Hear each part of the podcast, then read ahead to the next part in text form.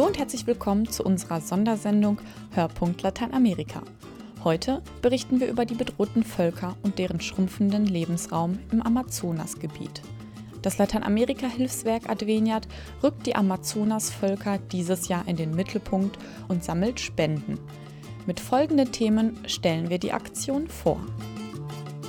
Die sogenannte Zivilisation bedroht Indigene im Amazonasgebiet. Was das Hilfswerk Adveniat dagegen tun kann, erklärt Hauptgeschäftsführer Bernd Klaschka. Sarah Jaku, ein letzter Fleck unberührter Natur.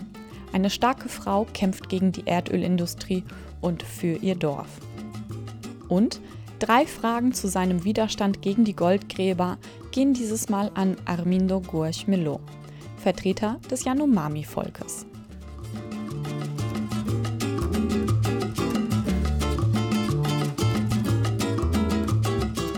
Nirgendwo ist der Raubbau an der Schöpfung so offensichtlich wie im Amazonas.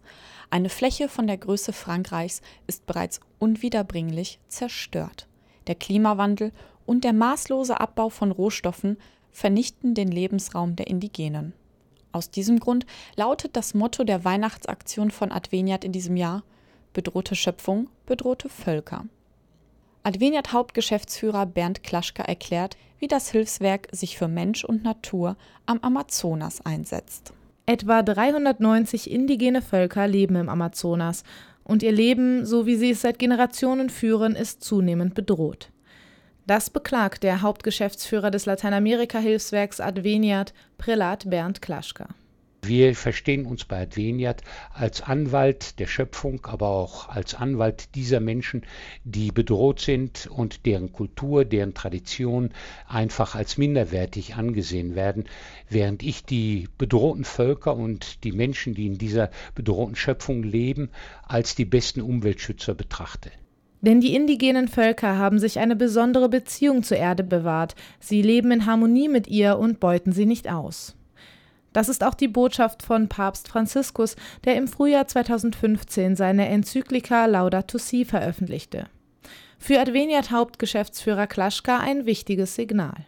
Gerade diese Enzyklika motiviert uns, nochmal einzutreten für die Lebensrechte, für den Lebensraum der Menschen, die in einer bedrohten Schöpfung leben, sodass im Grunde genommen die Enzyklika Laudato Si für uns nochmal ein Schub an Motivation war und uns ermutigt hat, diesen Weg zu gehen und dieses Thema zu wählen.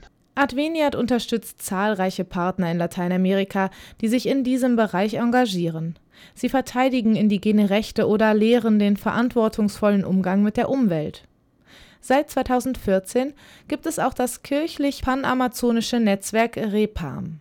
Länderübergreifend setzen sich die Ortskirchen der neun Amazonasstaaten gegen die fortschreitende Zerstörung der Natur ein und begleiten die Menschen im Amazonas. Die Kirche hat die Initiative ergriffen, Strukturen herzustellen, dass man sich verständigt, also Netzwerke zu bilden, dass man sich abspricht und dass insbesondere auch die Menschen, die dort schon seit Jahrtausenden gelebt haben, stärker ihre Stimme einbringen können und ihre Erfahrung einbringen können, damit wir von ihnen lernen, wie wir verantwortungsbewusst mit der Schöpfung Mobilfunk umgehen. Dieses Netzwerk wird auch von Adveniat ganz intensiv unterstützt, beziehungsweise wir sind auch Teil dieses Netzwerkes. An solche Projekte gehen die Spendengelder, die in den Weihnachtskollekten gesammelt werden und die traditionell für Adveniat bestimmt sind. Mit jährlich rund 2500 Projekten und 37 Millionen Euro unterstützt das Hilfswerk seine Partner in ganz Lateinamerika und steht so an der Seite der Armen. Deswegen wünscht sich Prälat Klaschka von den Deutschen auf der einen Seite mein Appell besteht darin, solidarisch zu sein mit den Ärmsten der Armen und die indigenen Völker sind die Ärmsten der Armen in Lateinamerika, aber auch weltweit. Das Zweite ist, durch die Solidarität mit diesen Völkern können auch wir lernen, verantwortlich mit unserer Schöpfung umzugehen und wir bilden ja in Zeiten der Globalisierung Teil der gemeinsamen Welt, sodass wir unser gemeinsames Haus dadurch besser schützen können, auch hier in Deutschland.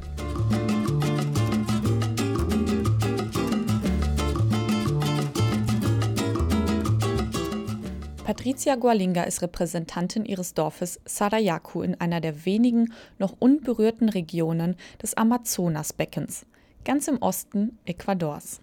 Eine mutige und starke Frau, die im Rahmen der Adveniat Weihnachtsaktion Bedrohte Schöpfung, bedrohte Völker in der Adventszeit in Deutschland unterwegs ist. Sie erzählt vom Kampf ihres Volkes gegen das Vorrücken der Ölindustrie. Die Konflikte in Sarajevo begannen, als Ecuador 1996 ausländischen Unternehmen plötzlich die Erdölförderung erlaubte. Zwar gehörte das Land den indigenen Gemeinden, aber die Rohstoffe in der Erde, so die Argumentation der Regierung, gehörten dem Staat. Patricia Gualinga erinnert sich an diese Zeit. Entonces empieza en el 2002 una violencia im Jahr 2000 begann hier in Sarajevo die Gewalt. Die Region wurde militarisiert, es wurden private Sicherheitskräfte geschickt, während sie zeitgleich versuchten, die Erdölvorkommen zu erkunden. Das geschieht mit sogenannten seismischen Messungen, für die Tonnen von Dynamit in der Erde vergraben und gesprengt werden. Das haben wir anfangs für Bombenangriffe gehalten. Es waren schreckliche Monate der Angst und der Unsicherheit darüber, was wohl passieren würde. Doch die Regierung hörte uns nicht zu. Damals beschlossen wir, uns nicht besiegen zu lassen. Pero nosotros no estábamos dispuestos a dejarnos vencer. Weil der Widerstand Sarajacos so hartnäckig ist und die Bewohner geschickt die Öffentlichkeit nutzen, zieht sich das Unternehmen schließlich zurück. 2012 bestätigte der Interamerikanische Gerichtshof für Menschenrechte in Costa Rica, Ecuador hat das Recht der Indigenen auf vorherige Konsultation, auf Gemeindeeigentum und kulturelle Identität verletzt. Doch es geht den Sarayakus um viel mehr, sagt Patricia Gualinga. Wir kämpfen für das Wohlergehen der gesamten Menschheit. Der Regenwald ist die Garantie für das Fortbestehen der Menschheit, deswegen müssen wir ihn schützen. Es geht um die kommenden Generationen in den USA, in Deutschland, in Frankreich, auf der ganzen Welt. Wenn wir den Regenwald zerstören, werden auch sie die Folgen zu spüren bekommen. In dieser Welt hängt alles zusammen, die ganze Schöpfung Gottes. Unser Ziel ist es zu zeigen, dass eine alternative Lebensweise möglich ist ist, dass man mit der Welt verbunden sein kann, ohne von ihr verschluckt zu werden, dass es alternative Energien gibt, dass man ein glückliches Leben führen kann, ohne Armut und in Harmonie mit der Schöpfung. Von allen Zielen ist das unser wichtigstes. Unterstützung erhalten sie dabei vom panamazonischen kirchlichen Netzwerk REPAM. 2014 als Antwort auf die fortschreitende Zerstörung der Natur gegründet will es die Menschen im Amazonasgebiet seelsorglich, aber auch politisch begleiten. Das Lateinamerika-Hilfswerk Adveniat ist Partner dieses Netzwerkes. Den Menschen in Sarayaku gibt Repam Hoffnung, sagt Patricia Gualinga. Repam spielt eine wichtige Rolle. Wir fühlen uns bestärkt, unseren Weg weiterzugehen. Repam versucht innerhalb der Institution Kirche ein Bewusstsein zu schaffen. Und jetzt haben wir einen wichtigen Verbündeten mehr, keinen geringeren als den Heiligen Vater, der mit seiner Enzyklika Laudato Si gezeigt hat, dass ihm das Thema wichtig ist. Ich bin überzeugt, dass die Kirche der wichtigste Partner ist, den wir haben können muy importante, el más importante de todos.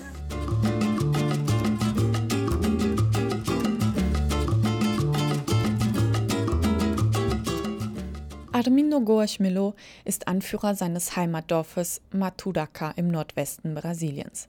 Als Yanomami der Gegenwart und der Vergangenheit versucht Armindo Goes Melo sein eigenes Volk vor dem Vordringen der weißen Kultur zu schützen. Bauprojekte, Goldgräber und die Einflüsse der modernen Welt bedrohen nicht nur die Indigenen, sondern auch die Natur. Und das schon seit den 1960er Jahren. Armindo Goich-Melo ist in Deutschland, um von seinem Widerstand zu berichten. Armindo, du bist Yanomami-Indigener. Was ist für eure Lebensweise eigentlich die größte Bedrohung? Perigo é a civilização die immer mehr bei uns einziehende Zivilisation ist die Gefahr. Unsere Jugendlichen zieht es immer mehr zu den technischen Dingen des weißen Mannes hin. Manche von uns schätzen bereits ihre eigene Kultur gering, während sie die nicht indigenen Dinge toll finden. Und sie denken, dass diese Technologien ihnen neue Möglichkeiten hier im Dorf geben. Aber all das hat nur in der Stadt seinen Wert. Denn es braucht Strom, es braucht Licht und es muss aufgeladen werden. No entanto, essas oportunidades só têm validade na cidade. Requer energia, requer luz, precisa carregar. Hat der Kontakt mit der weißen Kultur denn bereits Auswirkungen auf das Selbstwertgefühl der Yanomami? Hoje em dia o Yanomami tem medo de praticar sua cultura, de apresentar tua identidade. Manche Yanomami haben heute Angst, ihre Kultur auszuleben, ihre Identität zu zeigen, ihre Sprache vor den Nicht-Indigenen zu sprechen. Wir werden zwar immer Yanomami bleiben, aber die kulturellen Rituale, Zeremonien, das Wissen, all das könnte verloren gehen. Der Mensch an sich wird wohl überleben, das traditionelle Wissen aber vielleicht nicht. Und das wird dann durch das Wissen ersetzt, das die Schulen vermitteln. Deswegen müssen unsere Schamanen mitentscheiden, was in den Schulen hier bei uns gelehrt werden soll. Spürt ihr denn schon den Sinneswandel, der mit dem Vordringen der vermeintlichen Zivilisation bei euch vorgeht, im Alltag oder bei den traditionellen Festen? Die Feste waren stets ein gemeinschaftliches Ereignis. Alle haben mitgearbeitet, mitgejagt, haben vorbereitet und sich um die Gäste gekümmert. Sobald aber ein zivilisiertes Denken einzieht, wird alles anders. Mein Gott, plötzlich kosten alle Dinge Geld, aber keiner ist bereit, dafür zu bezahlen. Keiner will Verantwortung dafür übernehmen.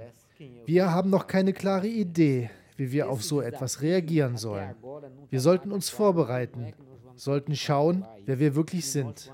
Denn wir geben Dingen viel zu viel Wert, die uns eigentlich vollkommen fremd sind.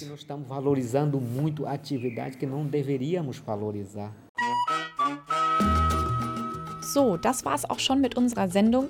Herzlichen Dank an Sie, liebe Zuhörer, für Ihre Aufmerksamkeit und ich hoffe, dass Sie auch bei der nächsten Folge wieder dabei sind. Mein Name ist Laurin Zins. Wir hören uns beim nächsten Mal.